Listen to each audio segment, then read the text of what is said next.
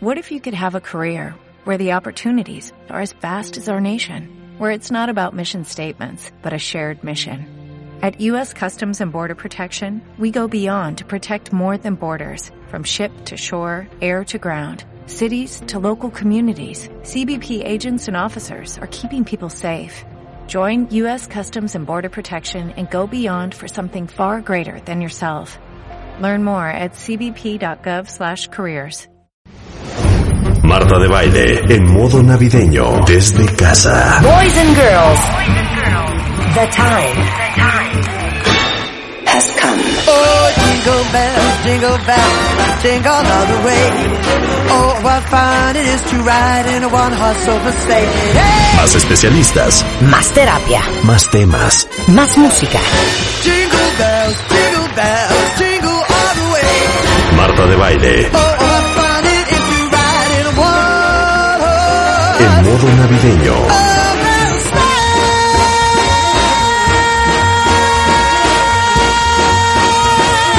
Desde casa.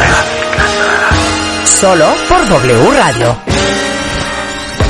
Lo mejor de Marta de baile. Comenzamos. Vamos a arrancar el programa desde Buenos Aires, Argentina, para el resto del mundo, no importando en qué parte nos estén viendo, pero tenemos el día de hoy, digamos que, ¿cómo les explico? En el país en donde hay más psicólogos per cápita, que es la Argentina, eh, digamos que él es el psicólogo argentino. Muy probablemente un altísimo porcentaje de los argentinos saben perfectamente quién es este hombre. Es psicólogo, psicoanalista, escritor eh, de la Facultad de Psicología de la Universidad de Buenos Aires. Eh, ha escrito muchos libros desde Historias de Diván, eh, que fue un éxito de ventas inusual en Argentina, ha vendido más de 300 mil ejemplares. La serie de televisión Historias de Diván, basada en sus libros y de la cual fue uno de los adaptadores y guionistas, además de ser distinguida por la Red Iberoamericana de Ecobioética eh, de la UNESCO por su interés cultural, ético y social. Es parte de los debates de distintos foros académicos y es un honor tener el día de hoy con nosotros en Marta de Baile Goes Global a mi queridísimo Gabriel Rolón. ¿Cómo estás, Gabriel? Hola Marta, qué gusto escucharte. ¿Cómo estás vos? Muy qué lindo bien. saludarte desde acá. Un beso hasta la Argentina. Estás en Buenos Aires, ¿verdad? Exactamente, estoy en Buenos Aires, Y en una mañana gris, En una mañana- aquí de esas que invitan a pensar. está bastante soleado, pues es una perfecta mañana para pensar. Pero, oye, me quedé traumada con esa, con ese dato de que la Argentina es el país en el mundo con más psicólogos per cápita. Sí, sí, sí, sí, Argentina es el país con más psicólogos per cápita del mundo, es cierto. Cuéntame, pero ¿por qué crees que eso sea? ¿O todo el mundo quiere estudiar psicología? no, a ver, mira, yo te, yo te voy a dar una respuesta que a lo mejor es más poética que cierta, pero que Sí. es la respuesta que, que yo en lo personal he podido encontrar, ¿sí? Vos sabés que Argentina es una tierra hecha de ausencias, ¿no? Eh, es más, suele, suele decirse aquí que este, los mexicanos vienen de los aztecas y los argentinos vienen de los barcos.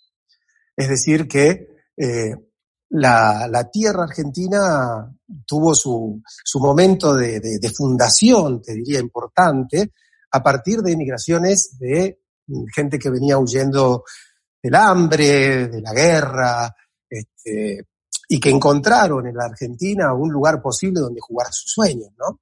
Y eso hizo que la Argentina se, se viera poblada de gente que ni siquiera hablaba el mismo idioma, gente que venía a parar a habitaciones de una gran casa y dormía un italiano al lado de un español, al lado de un ruso, al lado de un polaco, al lado de un turco, y compartían la cocina, el baño, y habían dejado a su familia lejos, pensar que no, no existían estos métodos que nos permiten a nosotros conversar, que nos permiten vernos, y a lo mejor alguien venía y por un año no, no podía escribir o, o avisarle a su familia que había llegado bien, no tenía noticias de ellos por un año más. Y eso yo creo que nos obligó a los argentinos a hacernos escuchas del dolor del otro. Porque lo único que tenías al lado era ese, ese extranjero que a media lengua se podía hacer entender con vos y que estaba en la habitación a dos metros tuyo y compartías un mate, un, comías algo, y, cada uno hablaba de sus ausencias, de sus dolores.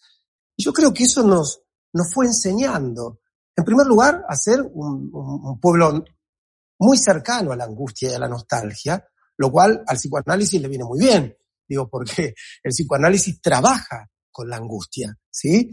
En segundo lugar, a entender que muchas veces la angustia se calma cuando alguien escucha, que la angustia se calma cuando hay lugar para tu palabra, ¿sí? Que lo peor que te puede pasar es que la angustia se queda dentro del cuerpo, porque la angustia dentro del cuerpo te lastima. En cambio, la palabra te permite al menos simbolizar y la angustia ya no es angustia, es dolor. Pero con el dolor algo se puede hacer, con la angustia no se puede sino sufrir. Y la angustia no se puede compartir, el dolor sí se puede compartir. Y yo creo que todos esos, esos vericuetos históricos de, gente tan sufrida y con tantas ausencias, generaron el, territorio fértil para que eh, una, una teoría como el psicoanálisis, que, que habla de lo perdido, que habla de la infancia, que habla de lo que quedó lejos, que intenta bucear en nuestro interior, en busca de aquellas razones perdidas que hacen que hoy amemos como amamos, decíamos como decíamos y hasta suframos como suframos. Pero me parece que todo eso generó un ámbito en el cual el psicoanálisis encontró su tierra, porque vos sabés que es mucho más importante en la Argentina el psicoanálisis que, que en Viena, que es donde se generó. A mí cuando se, cumplieron 100 años de un escrito muy importante de Freud, Sigmund Freud, el creador del psicoanálisis, de la televisión austríaca me vinieron a hacer una nota eh, porque habían buscado un analista en el mundo que, que, que defendiera la teoría freudiana, todavía me, no fueron a buscar una Austria, como vinieron a buscar a mí, cosa que me, me llenó de orgullo, me pareció una rareza.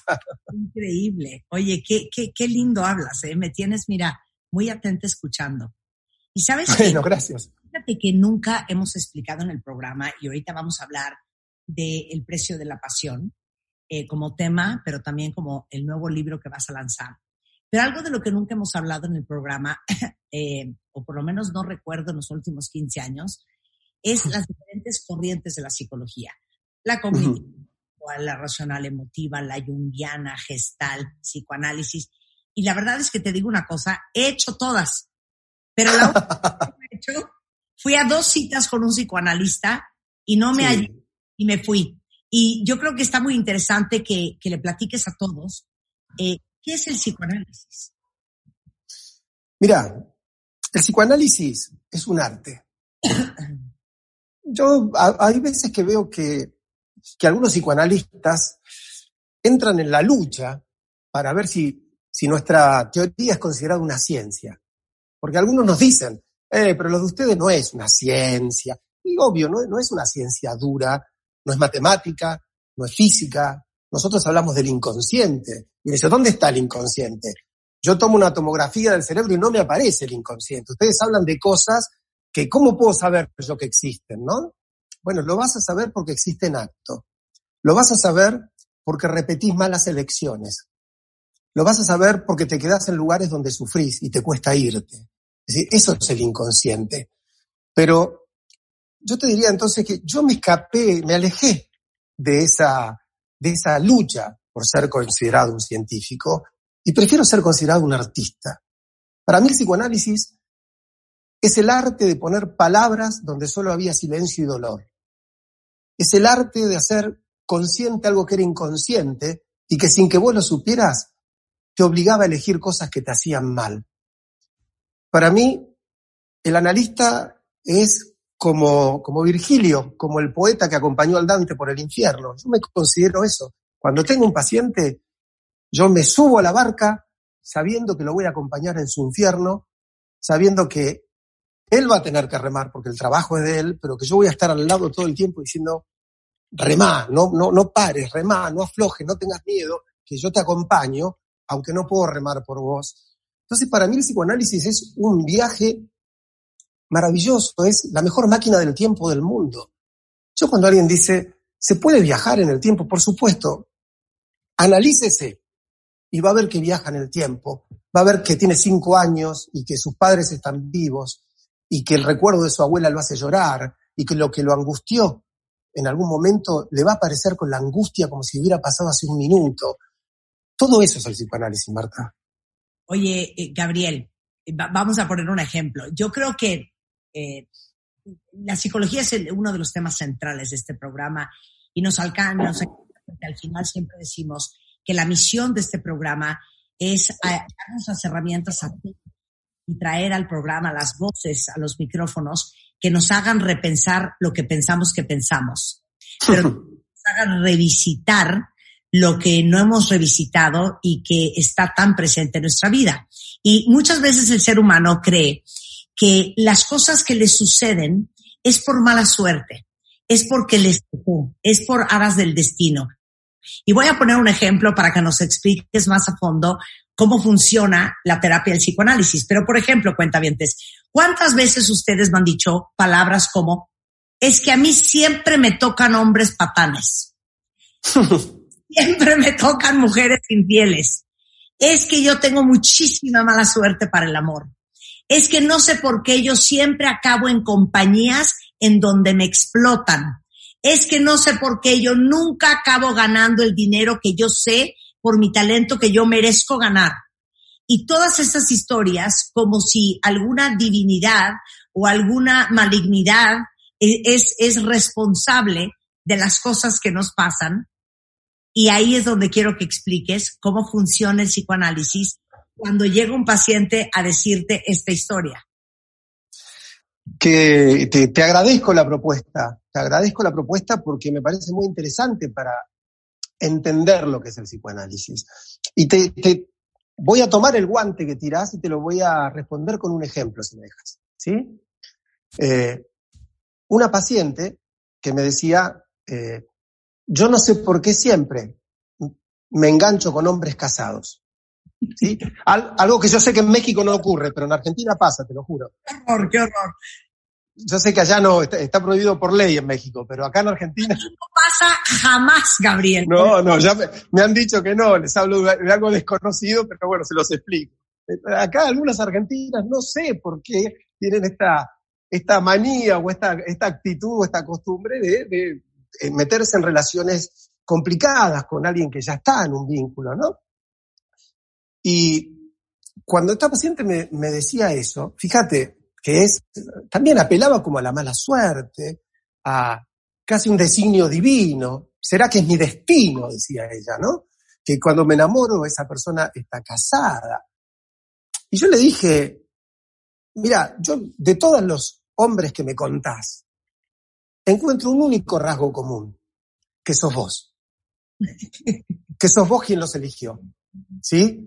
Entonces, te cambio la pregunta, le dije. No preguntes por qué siempre me tocan hombres casados. Pregunta, ¿por qué siempre elijo enamorarme de hombres casados? ¿Qué me pasa? ¿Qué te, y le empecé a preguntar, ¿qué te pasa a vos que crees que no mereces estar en primer lugar? ¿Qué te pasa a vos que tenés que llorar todos los fines de semana porque el hombre que amás no te puede ni llamar por teléfono porque está con su familia. ¿Qué te pasa a vos que no te sentís merecedora de unas vacaciones con la persona que está a tu lado? Vamos a hablar de tu, de tu sensación de, de, merecer o no merecer algo. ¿Qué te pasa con esto? ¿no? Y después de mucho trabajar, porque el psicoanálisis se toma su tiempo, es un viaje largo a veces, ¿no? Llegamos a una escena infantil donde ella se recordó eh, haciendo una travesura, eh, tendría cuatro años más o menos, recordaba ella, y en la que como castigo su madre la amarrió y le dijo, vos te vas a quedar siempre sola porque no servís para nada. Y esto que, que, la, que para la madre fue un, un, reto, un grito, algo que a lo mejor la mamá se lo olvidó, en mi paciente quedó, quedó grabado y se transformó. Esto hace la psiquis a veces. Se transformó en un mandato. ¿Sí? Un mandato es una serie de, actitudes o de palabras de personas importantes de nuestra historia que se quedan grabados y que, después nosotros seguimos, que nosotros obedecemos. A veces son conscientes y uno dice, a mí me dijo, mi, mi papá siempre me dijo, vos tenés que ser honesto, mi mamá siempre me dijo, vos tenés que pelear por tus sueños. Pero a veces los papás y las mamás no dicen cosas lindas. A veces dicen, vos no servís para nada. ¿Sí? Y entonces empezamos a trabajar cómo mi paciente se había adueñado de ese mandato y, se había encargado de cumplir al pie de la letra lo que la madre le había dicho. Y ella en el amor se encargaba de quedarse siempre sola, porque no servía para un hombre. Y la, la mejor manera de quedarse siempre sola y hacerle caso a la madre era elegir hombres que no podían estar con ella porque ya estaban en un compromiso. Entonces trabajamos mucho ese tema y al principio le di una herramienta un poco cognitiva para un psicoanalista. Mis colegas me decían, eh, pero cuando los puse en algún congreso me dicen, pero eso es cognitivo. Y yo le digo, ¿y qué importancia tiene? ¿Desde cuándo la técnica es más importante que el dolor del paciente? ¿Por qué no puedo usar una herramienta que, que no es, si, si en ese momento es necesaria? Y entonces le dije, vamos a hacer un trato. Cada vez que un hombre te guste mucho, le decís que no. Hasta que yo te avise, le decís que no. Entonces me decía, pero, pero ¿qué le tengo que decir que sí? ¿A los que no me gustan?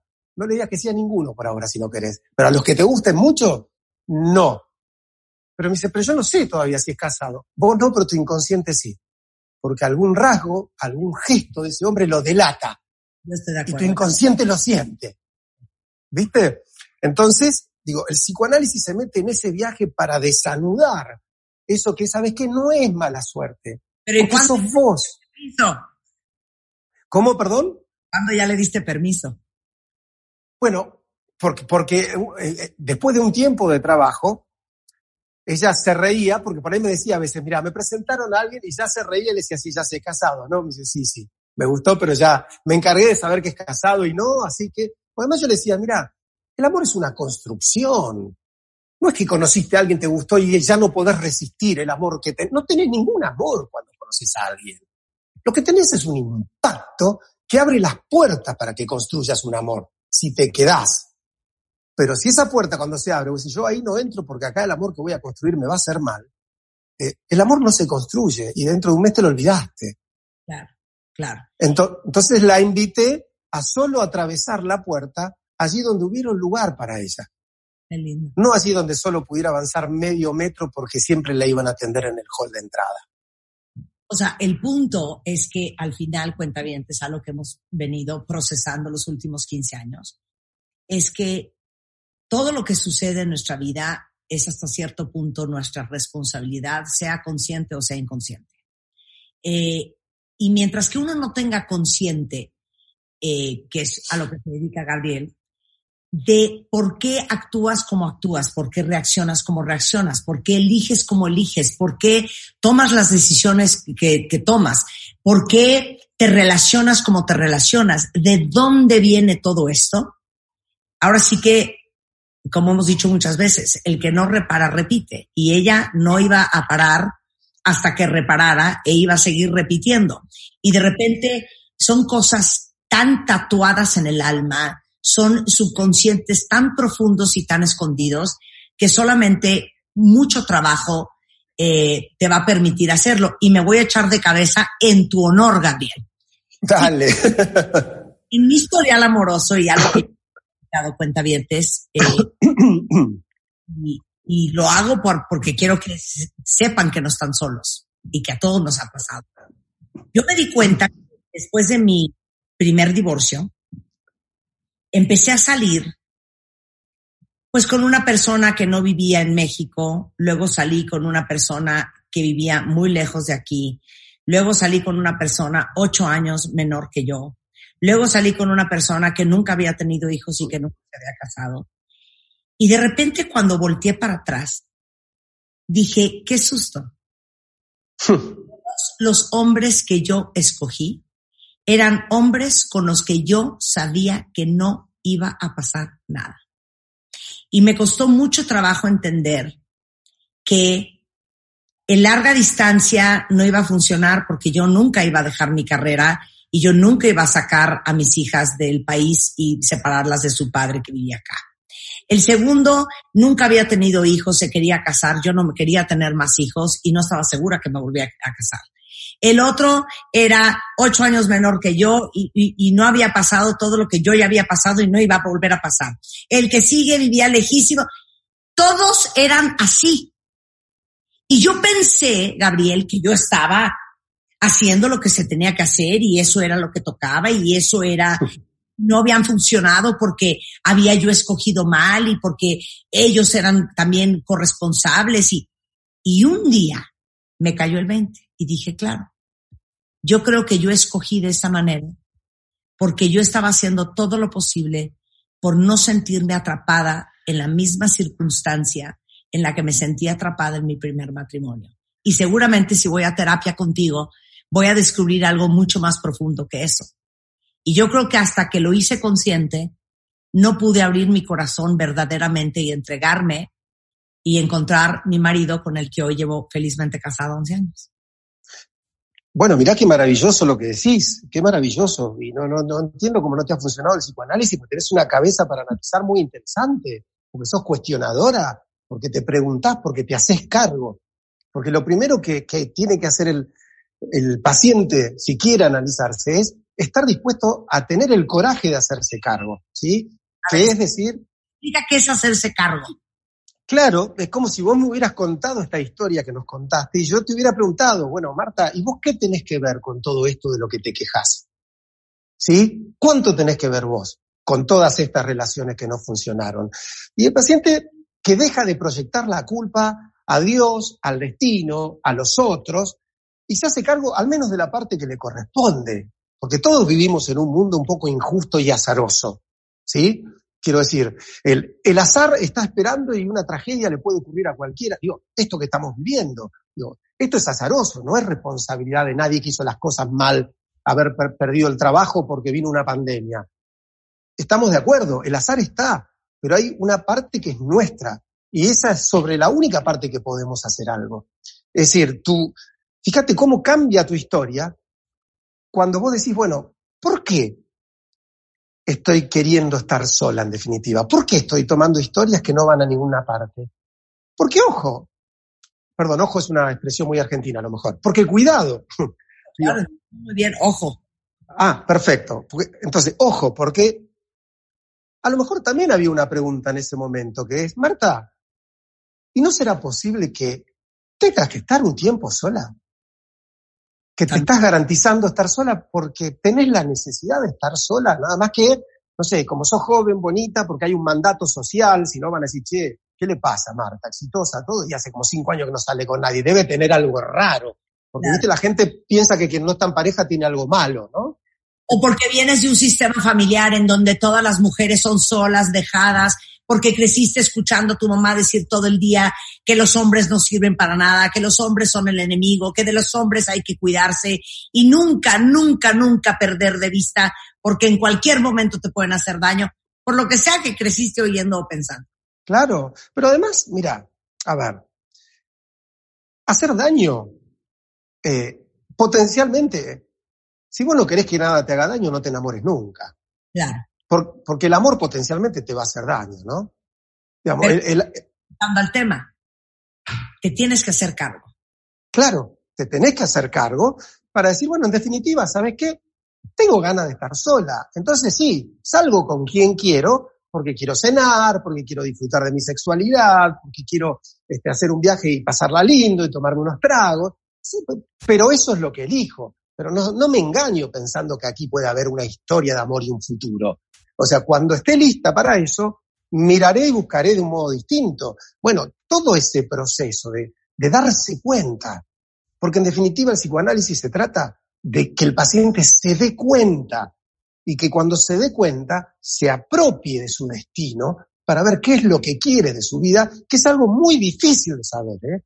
porque por lo general creemos que queremos para nuestra vida lo que los demás quisieron para nuestra vida y no lo que nosotros queremos para nuestra vida. Es un, es un viaje muy largo saber qué es lo que uno quiere. Claro. Dime que das terapia vía remota, porque te estás metiendo de once varas, porque después de oírte, ¿quién no quiere ir a terapia con Gabriel Rolón? el libro se llama El precio de la pasión. Y gracias por toda esa explicación. Regresando del corte, ¿qué es la pasión? Y hay pasión sana versus pasión torcida, torcida, tóxica y dañina. eh, la diferencia entre la pasión y el deseo.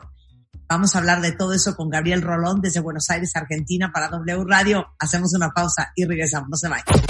Lo mejor, lo mejor de Marta de Baile, solo por W Radio. W. W Radio. Hacemos una pausa. A las 10 estamos al aire, en cualquier idioma, desde Finlandia. Marta, sina olet kaunotar. Desde Qatar. Mi Mohamed El safir México. Hola Marta, exactamente, estoy en Buenos Aires. Y en cualquier lugar. California. I love to see in it. Hola Marta, estoy en Barcelona. Porque para aprender no hay distancias. Very good, Martha. Greetings from New York City. W Radio. Goes global. Marta de Baile W. ¿Dónde estás, querida? Pues aquí estoy en Madrid. El mejor medio para ser la mejor versión de ti. Beautiful English accent. It's energetic. Lunes a viernes, 10 a 1 de la tarde. And of course, darling, it's Latin. W Radio 96.9. Estamos donde estés. That's so true. W Radio. Escuchas lo mejor de Marta de Baile, solo por W Radio. Estamos de regreso y qué bueno que están con nosotros porque estamos hablando con el gran psicólogo argentino Gabriel Rolón. Ahorita en el corte comercial ya le declaré mi amor. Ya voy a ir a terapia con Gabriel y Gabriel es un extraordinario psicólogo, psicoanalista argentino. Es autor de, de varios, varios libros, historias de diván, palabras cruzadas, los padecientes, encuentros medianoche en Buenos Aires, historias inconscientes cara a cara, y el último libro que es El precio de la pasión. Y después, eh, no me van a alcanzar las horas para platicar contigo, Gabriel, pero tenemos que hablar de la pasión. Entonces, la palabra pasión, eh, Sí. ¿Cómo, ¿cómo la defines y la diferencia entre, y hay pasión buena y hay pasión mala? Sí, claro, sí, sí. Te, te agradezco la, generosidad de hablar del, del libro. Un libro que iba a salir en México en abril y que con esto de la pandemia no, no ha podido salir todavía. Así que si todo está bien, pues a lo mejor antes de fin de año puede estar ese libro ya publicado. Pero mira, la pasión es antes que nada una fuerza desmesurada. ¿Sí? Pues es que los griegos, en la entrada del oráculo de Delfos, ¿te acordás que lo- los griegos tenían la costumbre de querer saber su destino? Algo que yo no recomiendo mucho, ¿no? Eh, no, no me parece una, una buena noticia saber qué me va a pasar, si es que eso fuera posible. A mí me gusta que la vida me sorprenda, digamos, porque allí se va forjando nuestro carácter, se van construyendo nuestras ilusiones. ¿Quién tiene ganas de, ir a, a una reunión donde sabe que no va a pasar nada? ¿No? Eh, digamos, hay que ir y llevarse por delante la sorpresa de la vida. Pero ellos iban a ese oráculo a preguntar su destino y en la entrada del, oráculo los recibía los consultantes una frase que decía, nada en demasía. ¿Por qué? Porque los griegos sabían que lo que está de más lastima. ¿Sí? Si amas a alguien, es hermoso. Si lo amas de más, lastima. Sor Juana Inés de la Cruz decía, el amor es como la sal, daña en su falta y su sobra. Y casi todas las cosas son como la sal. Si faltan hacen mal, pero si sobran también hace mal. Y la pasión es una fuerza que, que nos atraviesa más allá de toda voluntad. O sea, se lleva puesta la razón, se lleva puesta la voluntad, y por eso camina con un pie en la vida y un pie en la muerte. Porque por pasión vos te levantás de una situación difícil y seguís adelante peleando tu destino, pero también por pasión podés como el Quijote arremeter locamente contra molinos de viento que no te van a servir para nada. Por pasión te podés quedar en una relación que te lastima. Yo tenía una paciente que, que era una chica que, que era una chica golpeada por su pareja. Y cuando yo me entero de esta situación, porque un día viene lastimada, le pregunto, ¿por qué te quedás? Y me dijo, porque yo lo amo. Y yo le dije, ¿y eso qué importancia tiene? Y me miró como si le estuviera diciendo una herejía, ¿no? Le dije, ¿quién te dijo que el amor siempre es algo bueno? A ver, ¿no entendiste que hay amores que no merecen ser vividos? Que un amor, el único amor que vale la pena es el que te permite vivirlo de pie. O sea, que el amor que te humilla, que, que, que te avasalla, este, que te lastima. Digo, sí, es amor, está bien, yo te lo tomo, le digo, no digo eso no es amor, sí es amor, pero el amor a veces es enfermo. Y el amor es enfermo cuando lo recorre una pasión desmesurada que tira hacia la enfermedad. Digo, porque alguien por amor y pasión a vos te puede rescatar de un mal lugar, pero a lo mejor alguien por pasión te puede quitar la vida. ¿Vos te acordás que a la, a la violencia de género, a los crímenes de género, hace un tiempo se les llamaba crímenes pasionales, ¿sí? Eh, que e, era un nombre que de algún modo le, era cierto, porque eran productos de una pasión inmanejable, pero de algún modo justificaba al agresor. Y bueno, era un tipo muy apasionado, sentía mucha pasión por ella. No, no hay pasión que justifique un maltrato. Y no hay amor que justifique quedarse donde uno lo trata mal. Entonces, hay que tener cuidado con, con la pasión, porque la pasión descontrola. Y claro que hay pasiones buenas y pasiones malas. Eh, vos, eh, no sé, me imagino que habrás escuchado eh, la música de la lista de Schindler, aquella película hermosa, ¿no? Esa, esa, música la toca un violinista que se llama Israel Perlman, que vos es que cuando nació y empezó a querer estudiar violín, él tuvo polio de muy chiquito y quedó con muchas limitaciones y le decían que él no iba a poder tocar el violín. Porque le decían, no, no tenés el cuerpo como para sostener el violín. Y él decía, pero yo quiero ser violinista. Y bueno, lo mandaron a estudiar violín como para que se sacara el gusto y comprobara que no podía. Y él avanzaba y avanzaba hasta que ganó una beca para Juilliard, para la Universidad Musical de los Estados Unidos, y se fue a vivir ahí, a estudiar ahí. Y en Nueva York, cuando hace frío en invierno, nieva, y él tenía que ir con sus muletas, esas, esas muletas que uno se pone en los brazos, ¿no? Estas muletas que, que le, le, permitían arrastrarse. Y él iba a la clase y a veces cuando había nieve se caía. Y se caía y una, dos veces. Y él cuenta que lo único que decía es, te podés caer. Lo que no me voy a perdonar es no levantarme, porque yo tengo que llegar a esa clase porque ese es mi sueño. Y hoy es uno de los mejores violinistas del mundo. Digo, esa es la pasión puesta al servicio de la vida. Pero a veces la... Claro, el problema es que a veces esa pasión te pone al servicio de la muerte y del dolor. Entonces yo creo que hay que tener mucho cuidado con esta fuerza que se lleva todo por delante. ¿Sí? Porque uno movido por la pasión se vuelve irracional y a veces en esa irracionalidad se lastima. Ahora, te voy a hacer una pregunta antes de que me digas la pasión que daña. ¿Tú crees que hay gente que por temperamento o personalidad, naturalmente, instintivamente, sea más apasionada que otra, digamos que sea más propensa a la pasión que otra. ¿Por qué te lo digo? Porque la pasión también es una adicción. Y sentirte en pasión se vuelve adictivo.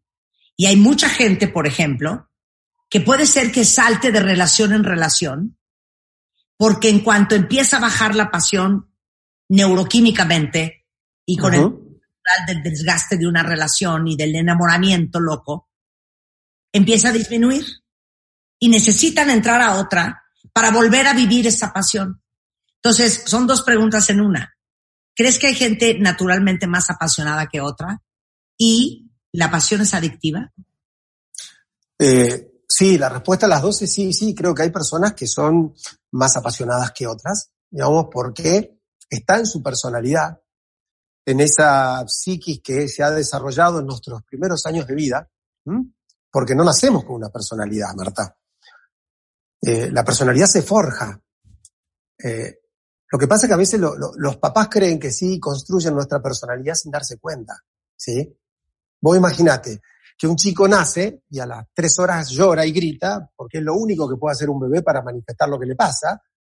Y por ahí la mamá lo mira y dice, ¿qué personalidad tiene este chico? No tiene personalidad. Llora porque no puede hacer otra cosa, algo le duele, tiene hambre, pero ya le instalaron qué personalidad tiene. Entonces a los cuatro o cinco años rompe los juguetes y es malhumorado y le siguen diciendo, che, qué personalidad fuerte tiene este chico.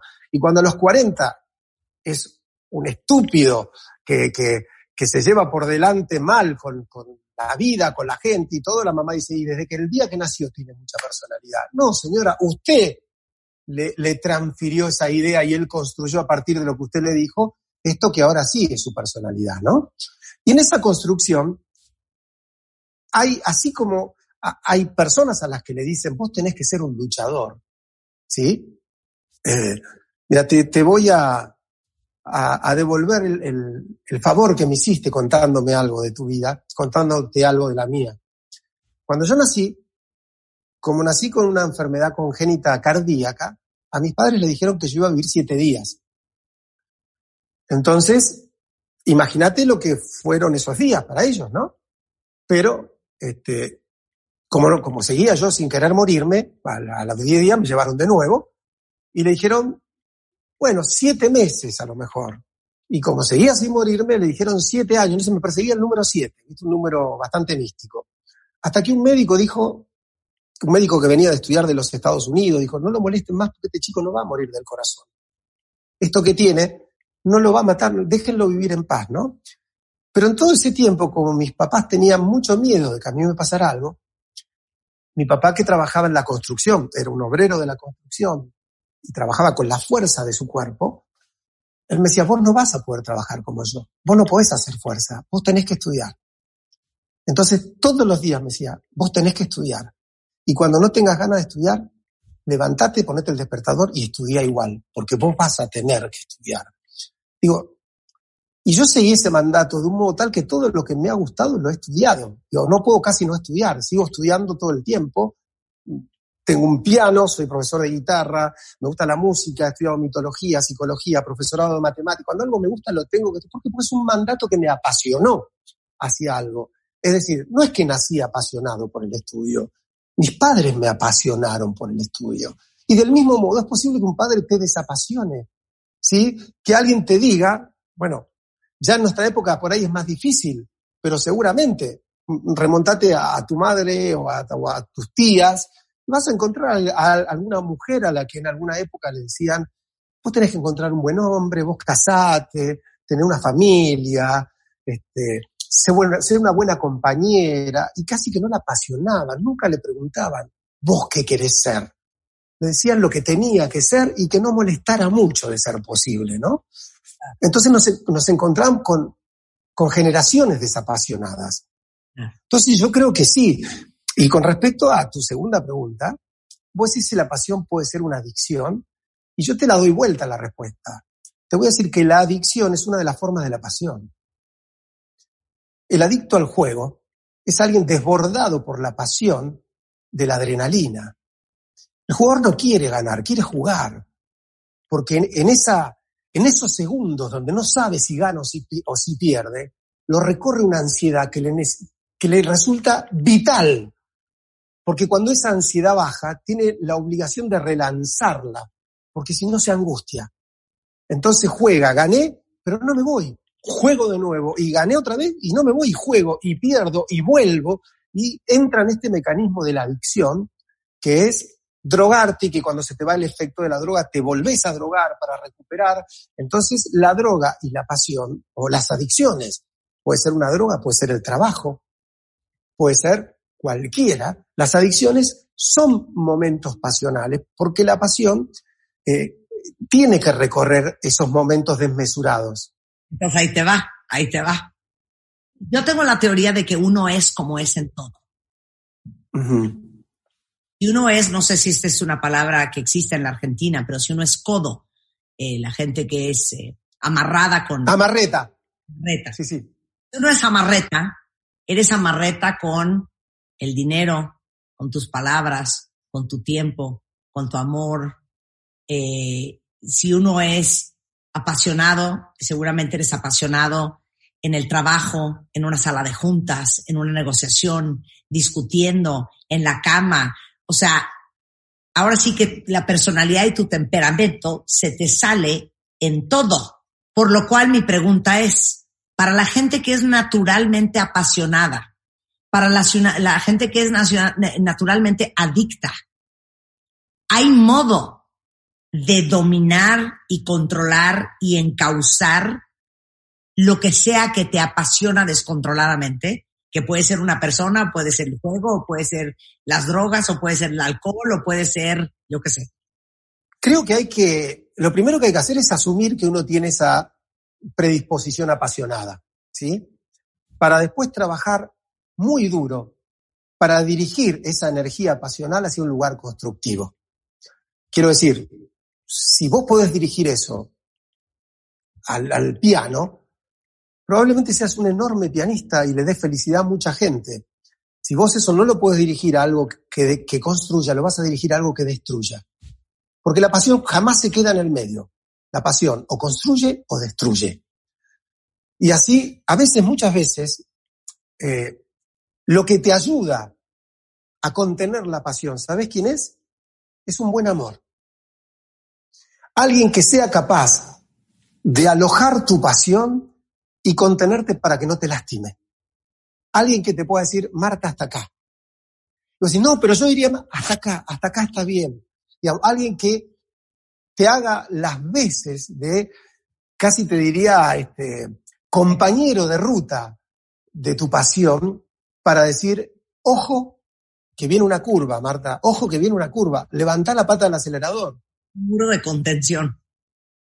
Claro, yo creo que muchas veces es esa, así como a veces alguien necesita una persona más apasionada, que la ayude a poner en movimiento a su deseo, porque uno es un poco más apático, eh, y, y esas personas te dicen, desde que estoy con mi pareja, disfruto más de la vida, porque por ahí encontró a alguien que le dio el, combustible que le faltaba para ponerse en movimiento. A veces es necesario alguien que te ponga, viste, un freno para que no aceleres tan a fondo. Entonces yo creo que las, las buenas relaciones, los buenos amores, los buenos afectos y las buenas actividades son las que encausan una pasión. Porque ser apasionado es hermoso si esa pasión construye y es fatal si esa pasión destruye. Entonces, eh, me parece que, ¿vos te acordás de aquella, aquella película que, que se llamaba Una mente brillante? Sí, claro. De, de, de Nash, ¿no? La, la, historia del matemático que era, era un esquizofrénico, eh, que veía personas donde no había nada, que deliraba, al que una vez le dieron un premio Nobel y cuando se lo vienen a ofrecer, él estaba dando una clase y él sabiendo que a veces veía cosas que no existían, cuando esta persona le viene a hablar para uno de sus alumnos de la clase, le dice, ¿usted también lo ve al Señor? Y cuando el alumno le dijo que sí, dijo, bueno, entonces lo sigo escuchando. Bueno, me parece maravilloso para entender cómo a veces en la vida hay que conocer cuál es nuestro síntoma para dejarnos ayudar y manejarlo. Entonces, a veces una persona muy apasionada eh, tiene que tener a alguien de referencia a quien decirle, vení, para, ¿está bien lo que estoy haciendo me estoy yendo? Me, estoy yendo, estoy, acá le decimos, estás mordiendo la banquina, te estás yendo al pasto, dicen los chicos. Es decir, te saliste de la ruta y te estás poniendo en peligro, ¿no? Hijo decimos para que te lo aprendas, te estás volando la barda. Me encanta, me encanta. Bueno, si sabes si te estás volando, es decir, ¿me estoy volando la barda o estoy bien? Entonces, a veces uno necesita a alguien que nos pueda guiar para decir, hasta acá está bárbaro de pasión. Más de acá te pones en riesgo y nos pones en riesgo. Ok. Yo te había dicho que la pasión es eh, una fuerza desmesurada, una fuerza que se lleva por delante la razón, que se escapa de todo control y que puede conducirte a un lugar de sanidad, puede conducirte a, darle un sentido a tu vida, pero también te lo puede quitar. Eh, por, por pasión uno sigue adelante en desafíos que parecen imposibles eh, y por pasión también a veces uno se queda en lugares donde lo único que hace es arriesgar su vida o por lo menos su felicidad. Entonces, vos, vos vas a encontrar con que la pasión es un concepto muy, muy complejo y muy difícil porque tiene buena prensa. ¿A qué, a qué negarlo? La, pasión tiene muy buena prensa. Este, siempre suena que es linda la pasión, ¿no? Eh, pero a mí me parece que tiene una prensa desmesuradamente buena, como el amor. la gente también suele decir que el amor es maravilloso, que el amor es lo más lindo que te puede pasar en la vida, y sabes que no, no es cierto. ¿Quién dijo que el amor siempre es algo lindo? Digo, todos los que hayamos sufrido por amor, o los que hayan estado en un amor que hizo mal, ¿sí? Eh, puede dar cuenta de que el, amor muchas veces es la puerta de entrada al infierno. Eh, muchas veces, mira, este, por usar una metáfora, el diablo puede ser muy hermoso cuando quiere, ¿sabes? y, y, a veces te lleva al infierno de la cara de un rostro amado. Digamos, hay, hay, hay algo que te hace sentir que allí se juega tu emoción, tu corazón, y cuando te querés acordar, estás en un lugar sin salida, en medio de situaciones sufrientes, tomada por un vínculo donde hay celos, donde hay posesión, donde el otro quiere apropiarse de tu vida. Y entonces cuando vos te das cuenta, decís, bueno, si yo entré acá enamorado, sí, es cierto, entré enamorado, pero entré a un lugar que no me iba a hacer bien, ¿no? Y eso también lo sostiene la pasión. Entonces, yo creo que eh, hay que tener, te decía la otra vez, mucho cuidado con esto. Y, a mí me quedó esa pregunta que vos me habías hecho acerca de la diferencia entre la pasión y el deseo. Déjame decirte que eh, yo te diría que el deseo es una de las caras de la pasión. El deseo es la cara que toma la pasión cuando se sube al viaje de la vida. ¿Sí?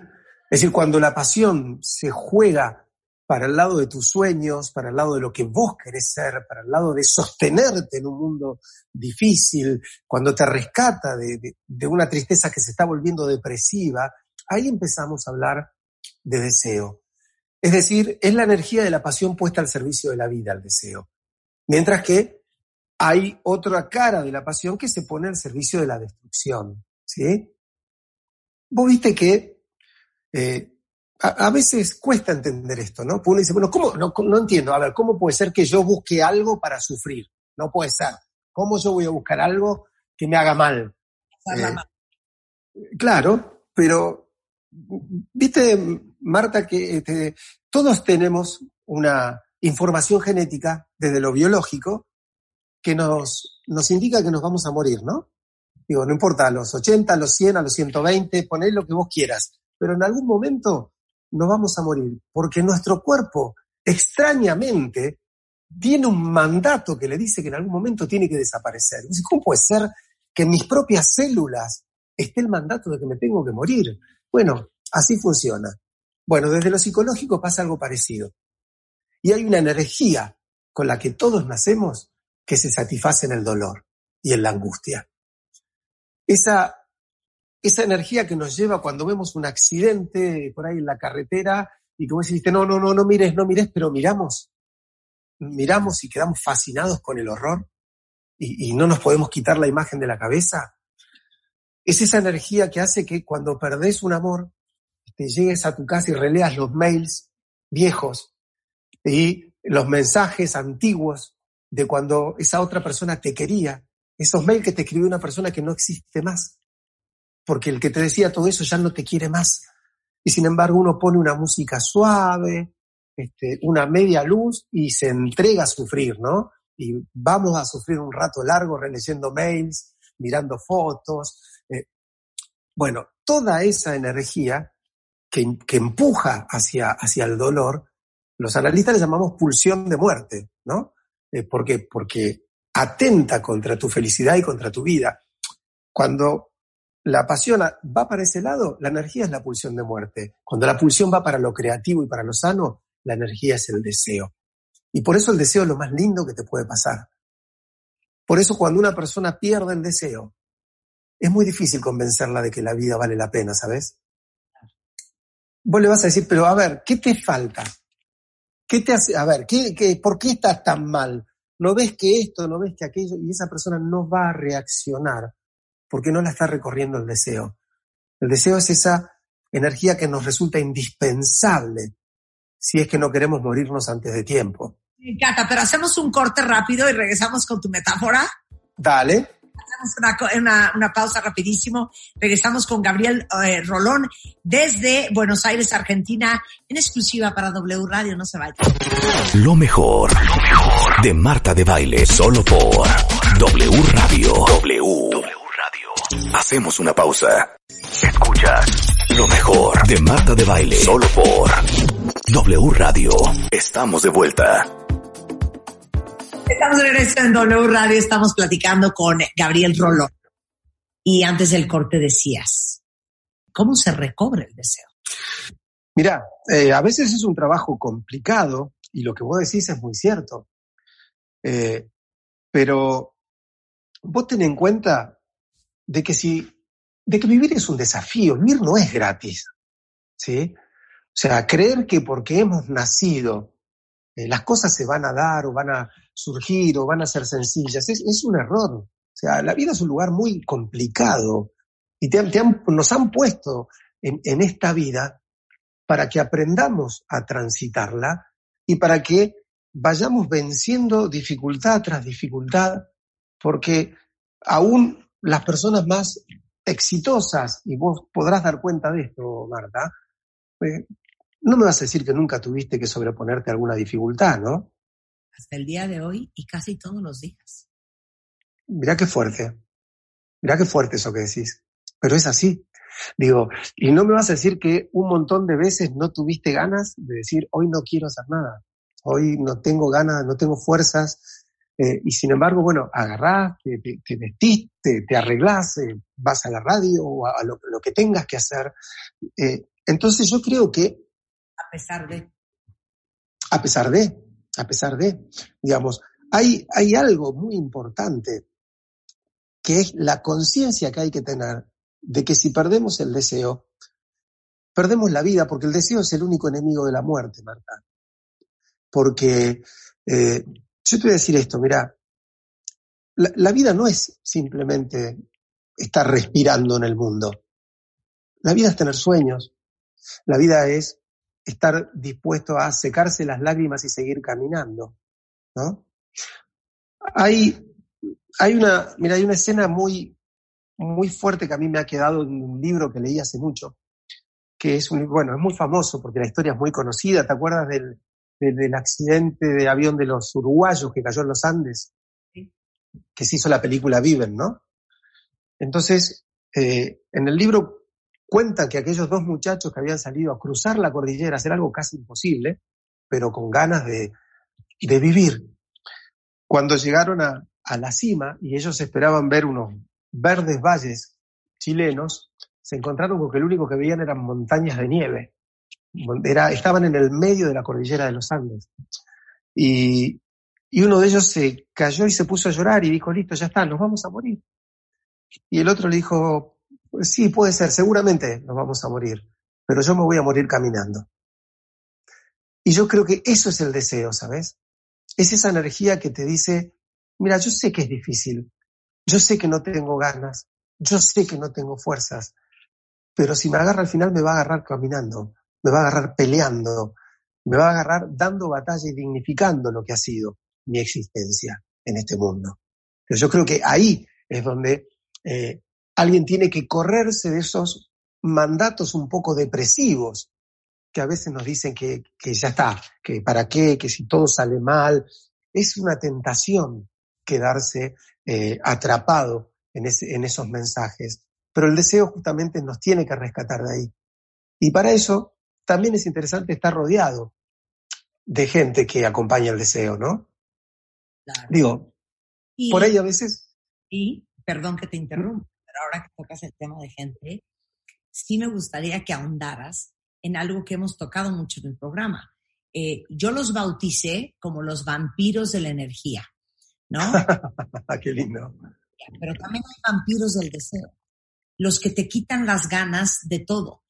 Y llega un momento tal en donde han sido tantos meses y años y semanas en que, en que te han robado ese deseo y esa alegría de vivir, que ya ni te das cuenta, ni te acuerdas de cómo era la vida de otra manera. Qué potente eso que decís.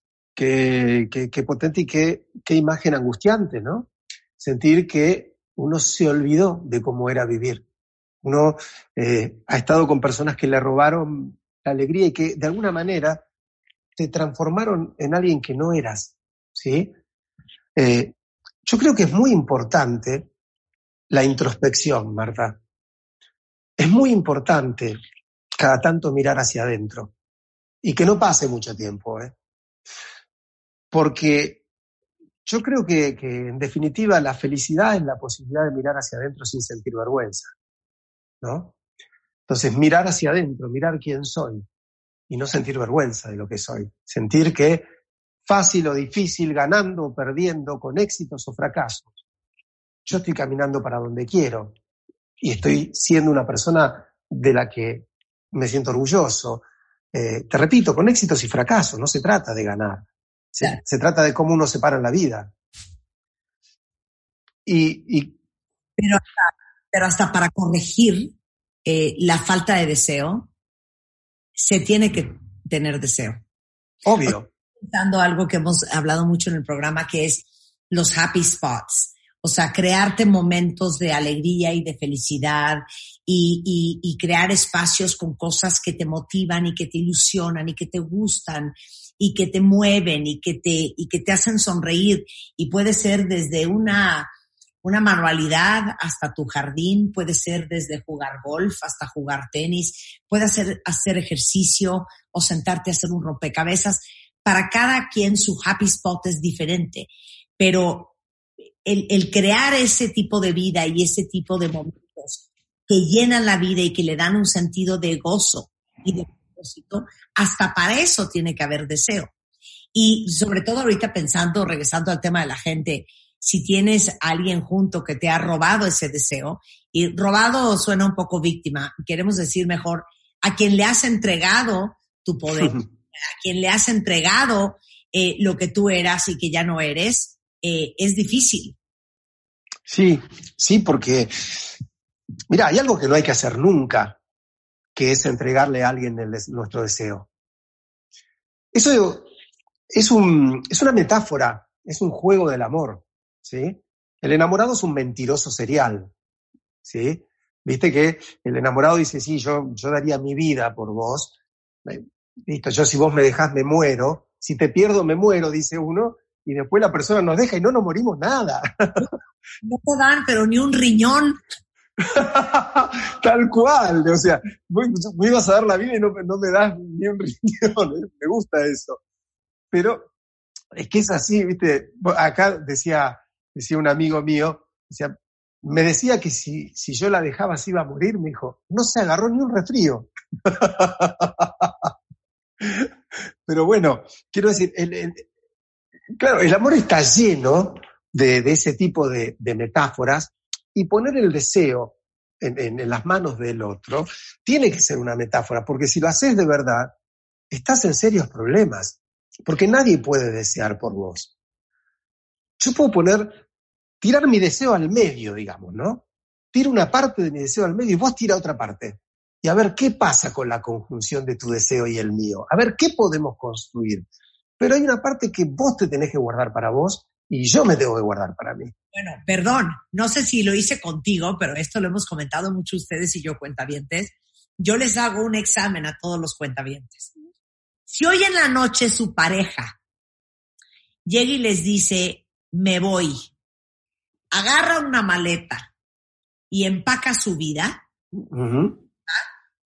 La pregunta para el resto es, ¿se lleva también la suya? Porque a veces nuestro deseo y nuestro todo y nuestro por qué está tan basado en la otra persona que si la otra persona levanta y se lleva su vida, ahí va la nuestra metida también. Y con ello, los deseos y los sueños y la ilusión y los proyectos porque todo estaba basado en la vida de la otra persona y en el deseo de la otra persona y en el sueño de la otra persona. Me encantó una, una actriz mexicana dorada que se llama Fernanda Castillo, un día dio una analogía que me encantó, que dice, oye, uno no puede andar subido atrás, ¿no? Agarrado, así, casi de la llanta, en una bicicleta de alguien más, porque esa persona va a, a, a pedalear pues para donde vaya. Pero si tú vas montado en esa bicicleta, pues te van a llevar a donde ellos quieran. Cada quien tiene su propia bicicleta. Y si de pura casualidad los caminos iban al mismo lugar, qué muy sensacional. Pero si no, vas montado en el deseo y la ilusión de alguien más. Muchísimas personas hacen eso. Muchísimas personas hacen eso. Mira, yo te, te, te propongo una otra una analogía también. Mira, a vos que, veo que te gustan las metáforas. Yo creo que la vida se, parece, nuestra vida se tiene que parecer al, al ejercicio de un escalador. ¿Sí? ¿Vos viste la gente que, escala montañas? que trepan las montañas, vos cuando los ves, ves que eh, tienen como, como unos guantes con, con pinches para agarrarse, y lo mismo en los zapatos, y que llevan picos y van haciendo huecos, y que están atados al de arriba y al de abajo. Eh, ¿Y por qué se agarran con las dos manos, con los dos pies, se atan al de arriba y se atan al de abajo? Porque si subieran, si escalaran agarrados de un solo punto de apoyo, si ese punto de apoyo cede, se matan. ¿Sí? En cambio, si a vos se te patina la, una mano, pero tenés la otra, los pies y estás atada, vos no te caes. Hay gente que camina la vida como si ascendiera con una sola mano. Esa gente que, por ejemplo, como vos decís, tomó a su pareja como único punto de apoyo. Entonces transitó toda la vida, escalando la vida con una sola mano, escalando la vida a partir de esa pareja. Esa pareja fue el deseo, el sueño, la ilusión, el proyecto, la vida entera. Entonces, ¿sabés qué te pasa si esa pareja no funciona? Te quedas sin vida, te quedas sin nada, te caes.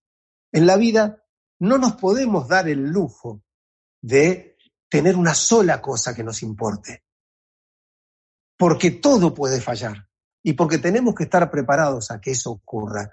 Y si vos decís, me separé, tengo una, de las desilusiones más grandes de mi vida, vas a ver que decís, bueno, por suerte me tengo que levantar a hacer el programa de radio, porque si no, no me levantaría. Es decir, el trabajo te salva del dolor del amor, te ayuda a recomponerte y a jugar tu deseo. Si te falla el trabajo, te contiene el amor. Si te falla esto, te contienen las amistades. Cuando no, otro tipo de proyectos, deseos propios. Es decir, tenemos que transitar la vida con muchos, con, con muchos puntos de apoyo, muchos de los cuales tienen que ser parte de esto que me, me encantó tu idea, ¿no? Esto de tener espacios de placer. Claro. ¿Por qué? Porque además el placer es el mejor enemigo de la angustia. El placer y la angustia no pueden convivir en la misma habitación. Cuando vos te angustiás, perdés la capacidad de tener placer. Cuando vos tenés placer, no te podés angustiar. Entonces, eh, me parece que es, es muy lícito trabajar para construir espacios de placer, básicamente porque entonces yo voy a expulsar los momentos angustiosos de mi vida.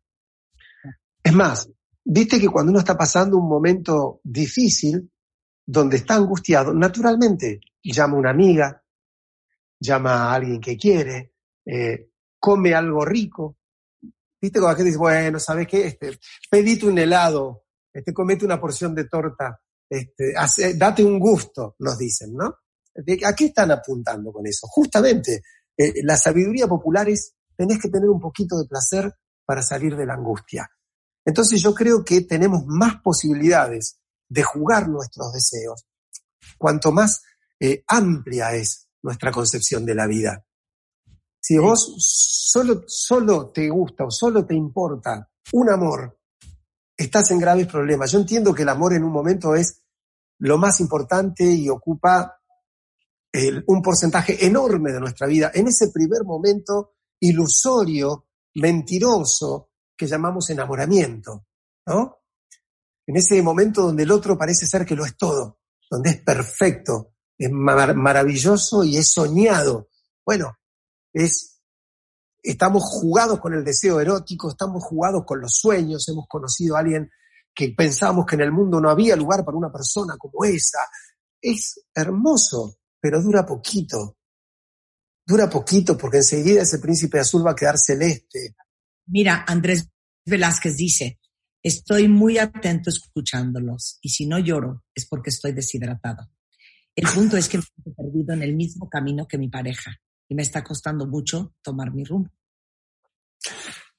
¿Sabes por qué pasa eso, Marta? Porque muchas veces, eh, y esto es difícil, ¿eh? pero no, no queremos asumir que llegamos a una cierta encrucijada donde a veces la pareja dobla a la derecha y nosotros tenemos que ir a la izquierda. Donde en, algunos, en algunas ocasiones hay que soltarse. ¿Sí? Sobre todo, ¿sabes qué? Eh, te pongo esta metáfora. Imagínate que vos tenés una, una, pareja que ha entrado en un estado de depresión, un estado destructivo, en un estado de sufrimiento. Eh, digo, la metáfora es como si vos estuvieras en un bote y tu pareja está en el agua. Vos las podés ayudar mientras estés arriba del bote. Si vos te tirás al agua con tu pareja, no la podés subir al bote. Lo más probable es que ella te hunda a vos. Entonces hay que tener mucho cuidado porque a veces vos querés doblar hacia la izquierda porque te das cuenta que para esa dirección está el deseo, la salud, los proyectos, y tu pareja tira para la derecha. Y a veces alguien, cuando vos no podés llevar al otro para el camino que entendés que es el mejor, te tenés que soltar, porque si no terminás yendo vos por un camino que no querías, como, como esa persona agarrada a la rueda de auxilio de la bicicleta, ¿no? Y entonces yo termino en una ciudad que no quería visitar, en un lugar en el que no quería estar. Entonces a mí me parece que lo, que plantea eh, el, oyente es muy interesante por esto mismo, porque es decir, bueno, estoy sufriendo, estoy viviendo la vida del otro, estoy viviendo los deseos del otro, que a veces ni siquiera ya son deseos, sino que es una inercia, una inercia que no encuentra sentido. Y en algún punto, ¿sabes qué es lo más importante? Entender que sin el otro podemos vivir, que el otro tiene que ser una opción, no una necesidad. A veces nos gusta nos da un, placer egocéntrico, narcisista, que alguien nos diga, no sabes cuánto te necesito. Es como música, ¿no? Es como una música agradable. ¿Sabes qué? Está mal necesitar a alguien. Porque el ser humano no es un, un sujeto de necesidades, sino de deseos. Ahí está la fuerza del deseo. Necesidades hay tres o cuatro en la vida. Respirar, dormir, alimentarse, y son biológicas. Después, vos fíjate que ninguna de las cosas que queremos, excepto que estemos en un estado trágico, son necesidades. Podríamos vivir biológicamente sin ninguna de esas cosas que tanto queremos, porque son deseos. Entonces, cuando vos decís a alguien, yo te necesito, está mal. Uno, digo, ¿sabés qué deberíamos decirle a la otra persona? Eh, como si yo te dijera, mira, Marta, te voy a decir algo yo sin vos puedo vivir perfectamente. No me voy a morir. Seas grosero, Gabriel. No, no, pero te lo voy a decir así mirándote de frente a la distancia. Yo sin vos puedo vivir perfectamente, pero ¿sabes qué? No tengo ganas de vivir sin vos porque con vos la vida es más linda. Ese es el amor sano. ¿Entendés? Ese es el amor sano. No, me, no te necesito para vivir, pero te elijo para vivir, porque con vos puedo jugar mi deseo de un modo que me hace más feliz. Entonces yo creo que allí está el desafío. Ahora, te voy a abrir otro nuevo capítulo de la pasión. Creo que la, gente que tiene una personalidad adictiva eh, tiende a estar enamorada de la sensación, del sentimiento, de la emoción, de toda la bomba de neuroquímicos que produce en el cerebro la adrenalina de la pasión. Y que cuando la pasión no existe, como ellos la perciben, y, no importa qué pasión sea, si sea pasión de sexo desenfrenado, una química infernal o el tipo de pasión de te amo pero te odio, me bajo del coche pero me subo, te pero llámame, no te quiero volver a ver pero si me muero, esas relaciones pasionales que la gran mayoría de nosotros alguna vez hemos vivido, y esto no te lo hablo yo ni con experiencia ni con conocimiento de causa, pero... No, me imagino. que creía que si no había pasión en la relación, y muchas veces la pasión va de la mano, cuentavientes, con esa, esa montaña rusa de emociones, buenas y malas, tóxicas y sanas, hermosas y horrendas. Entonces creemos que esta relación es, voy a usar una palabra que se usa mucho en México, de hueva. O como dirían en Argentina, ahuevada. ¿Quién debería de leer tu libro, El precio de la pasión? bueno, a mí me parece que, este, mira, es un libro que fue más que nada, vos que ese libro está estructurado en noches desveladas. Eh, porque yo pensé que cada una de las partes que tiene ese libro la fui escribiendo como si me dijera, me sirvo una buena copa de vino cuando todo el mundo se fue a dormir y me pongo a pensar sobre todas estas cosas que estamos conversando. Entonces yo creo que aquel que tiene ganas de, tener un rato la noche para sí mismo y para pensar en el deseo, en el amor, en los desafíos, en la tristeza y en la vida en definitiva, eh, es- esas son las personas que a lo mejor pueden disfrutar el libro mientras se toman. Acá tomamos vino, allá siempre toman tequila o, o el vinito sirve. También el vino jala y hasta la chela. En un- en día, Gabriel. Oye, Bueno, Pues ahí está. Eh, Gabriel eh, Rolón, pueden conectar con él en arroba licenciado Rolón en Twitter, es gabriel.rolón en Instagram, en Facebook es licenciado Gabriel Rolón, uno de sus tantos, tantos y tantos libros se llama El precio de la pasión, vale mucho que la lean. Dicen que nadie experimenta en cabeza ajena y, uno quisiera no tenerse que perder tanto para tener que encontrarse. Eh, pero yo creo que cuando lees y te trabajas y te entiendes, esa, esa, no madurez, pero sí sanidad, como decíamos tú y hace, hace un momento, eh, ahora sí que entra en primera antes de lo que esperabas y te evitas muchos dolores de cabeza y entiendes mejor cómo funciona la vida, cómo funciona el amor, cómo funcionan las relaciones. Gabriel, qué placer tenerte aquí como siempre. bueno, lo mismo digo, un gusto, un gusto hablar con vos, Marta. Hasta la próxima que vos quieras. Hasta la próxima. Lo mejor, lo mejor de Marta de Baile, solo por W Radio. W. W Radio. Hacemos una pausa.